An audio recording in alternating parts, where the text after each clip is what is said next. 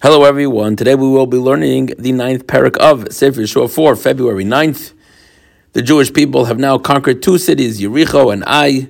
And Yeshua, of course, was given the command in the beginning of the Sefer to conquer the entire Eretz Yisrael. And you would expect to just continue reading about more conquests and more cities. But yet, we are interrupted here in Parak Tes, the ninth parak, with a story about the Givonim or as the ArtScroll likes to call them, the Gibeonites. So let's talk about these Givonim. Let's see what this story is. The Perik Tes begins by Yehi, Kishma, Kol HaMelachim, Asher Be'ever HaYardin, Baharo Bashvelo, V'chol HaYav Gadol.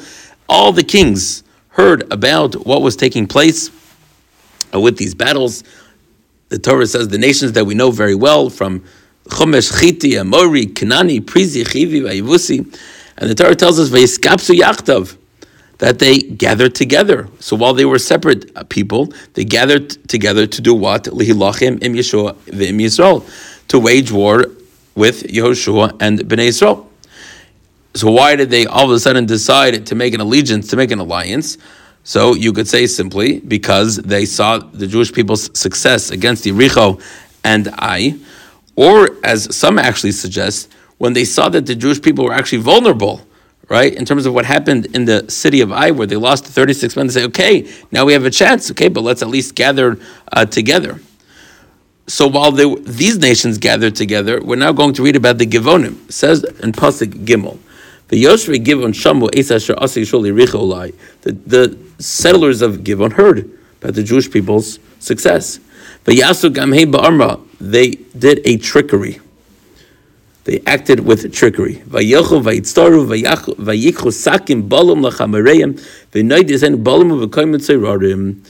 They took well-worn clothing for their donkeys, well-worn cracked and like split, you know, wine skins and other things, pouches that were used to carry wine.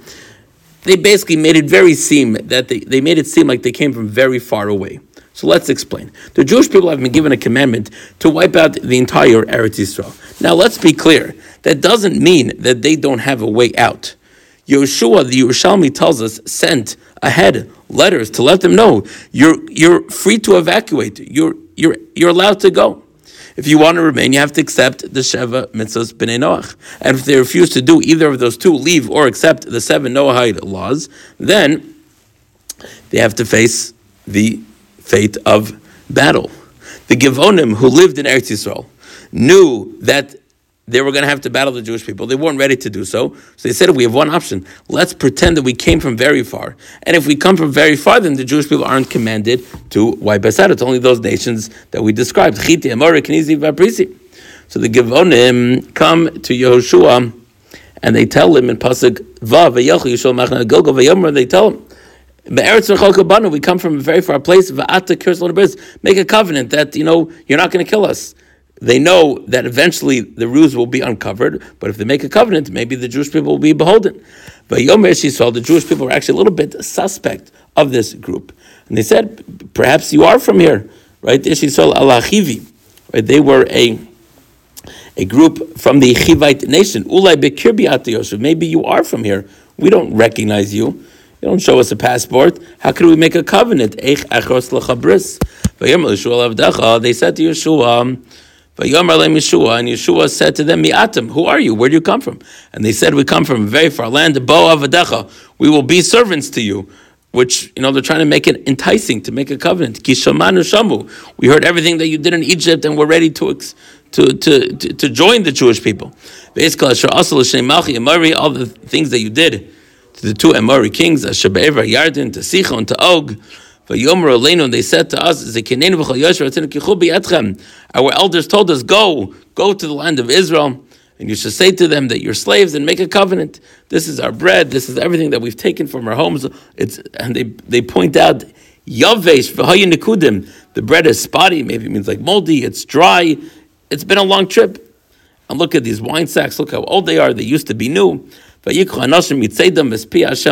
Torah tells us that Yeshua and the men uh, accepted their deception. The as Hashem leishalu. They didn't ask Hashem.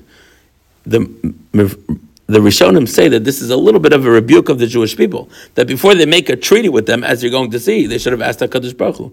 And the Torah tells us, "Vayas lam Yeshua Shalom." Yeshua made a covenant with them, v'yichus bris, l'chayosam to allow them to live. And they not only made a covenant, but they swore by it. And three days later, they found out that they are in fact close by settlers. Mean, remember, again, they didn't convert. They, they didn't accept the, the seven Noahide laws. They didn't do any of that. They just made a, a, a bris. A, a treaty, a peaceful covenant between the two nations.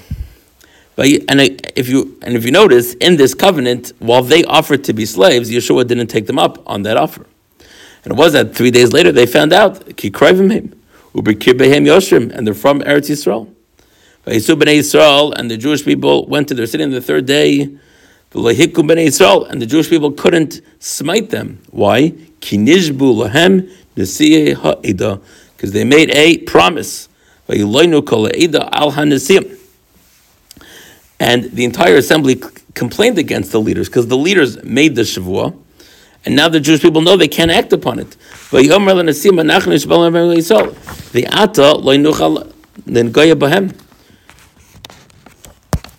We're not able to do anything. This we will do to them. Let them live. There will be no wrath upon us because of the oath that we have sworn to them. So the, the leaders said to them, You have to let them live. There's, no option. Because we swore, a swear is a swear. A shvua is a shvua. Vayikru lehem Yeshua. Yeshua called out to them and said, Lama remisa my son Elimah. Why did you trick us and say this? What Yeshua is really asking is that, yes, I sent ahead an offer that you could accept the seven mitzvahs b'nei Noach, or leave. That offer doesn't expire once we enter into Israel. So Yeshua is saying you had other options. Why did you make this covenant? The ata atem says Yeshua, we have to keep our end of the deal. But arurim atem, you are cursed. Now let's just speak this out. They didn't really need to keep their end of the deal. The entire treaty was based on a false assumption that they were in fact from a faraway nation. So really, they didn't actually have to uphold their deal. However, it's clear that it would have been a chilul Hashem would have been a desecration of Hashem's name. Remember, the Jewish people are coming to the land of Israel to build something special, that they are a unique people. If they would start breaking their treaties, you know, perhaps we're supposed to be a little bit reminded of the whole story with Shechem. They make a deal, and then the right Shimon and Levi end up murdering the, the entire city of Shechem. And here they come into Israel and they say, no, we're going to uphold our end of the deal. Vayanu as Yeshua ki hugad hugad lavadach esa avdei losachem. They answered Yeshua and they said, the reason why we tricked is because we, we heard that you have instructions to lahashmid es kol to destroy all the settlers. Vanira mola nafshasenu.